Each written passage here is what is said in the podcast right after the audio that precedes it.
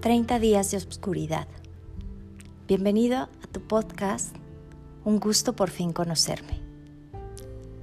Yo soy Mariana Suárez y me parece excelente ejemplificar con esta historia aquella frase que en el vacío se encuentra el todo y en el todo el vacío. Así como en las diferentes dimensiones, en la novena encontramos el vacío para descubrir el todo, en la oscuridad se encuentra la luz, tu luz. Cuando murió mi papá, me sentía absolutamente desconsolada. Sabes, yo nunca me preparé siquiera para imaginar mi vida sin él. Hoy entiendo y veo muy diferente a la muerte, que en realidad no existe, pero en aquel momento fue devastador para mí. Así bien, teniendo un negocio muy próspero, me sentía sin ánimo, me sentía sin fuerza de continuarlo, por lo que sin pensarlo mucho lo traspasé.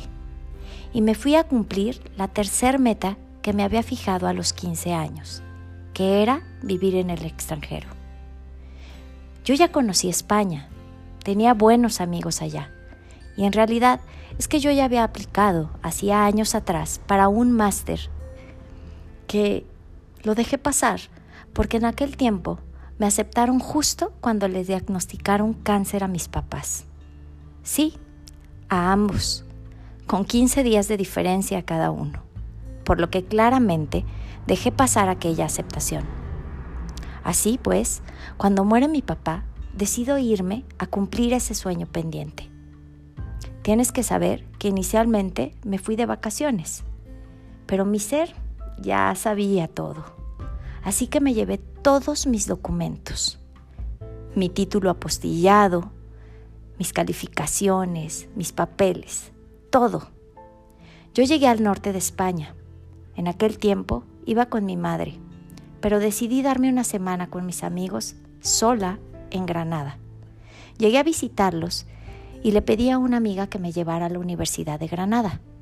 Con mis documentos en mano, pregunté y me dijeron que aquella carta de aceptación era válida siempre, aun cuando ya habían pasado casi tres años de la aceptación, que solo tenía que esperar a que se abrieran las fechas de matriculación para el máster que yo estaba buscando.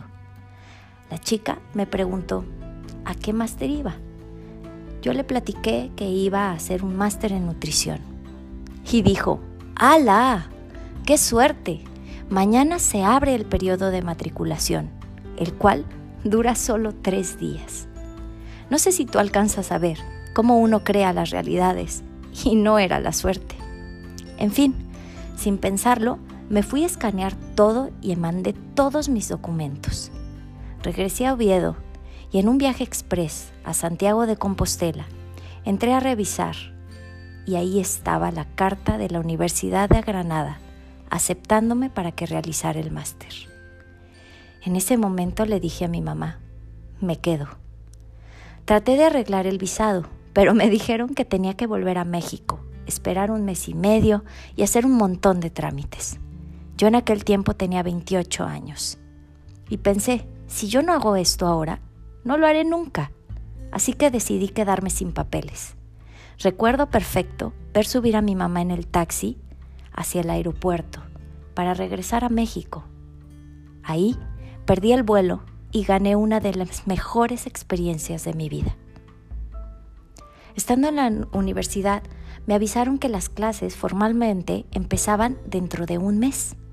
Así que yo ya estaba instalada en mi piso, en el centro de Granada, después de la emoción de decidir quedarme, después de conseguir dónde vivir y estar en mucho movimiento, en otro continente, y sola. Recuerdo cerrar las ventanas de madera. Estas ventanas, cuando las cierras, oscurecen tanto que no logras verte ni siquiera la mano. Así, así pasé 30 días en absoluta oscuridad. No abrí las ventanas en un mes, el tiempo que tenía antes de entrar a clases.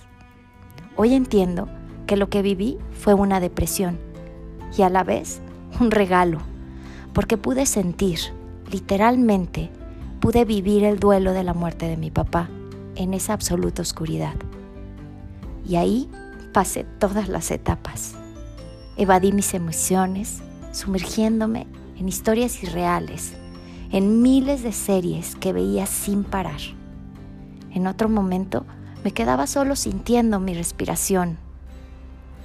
Otras dormía por horas y horas.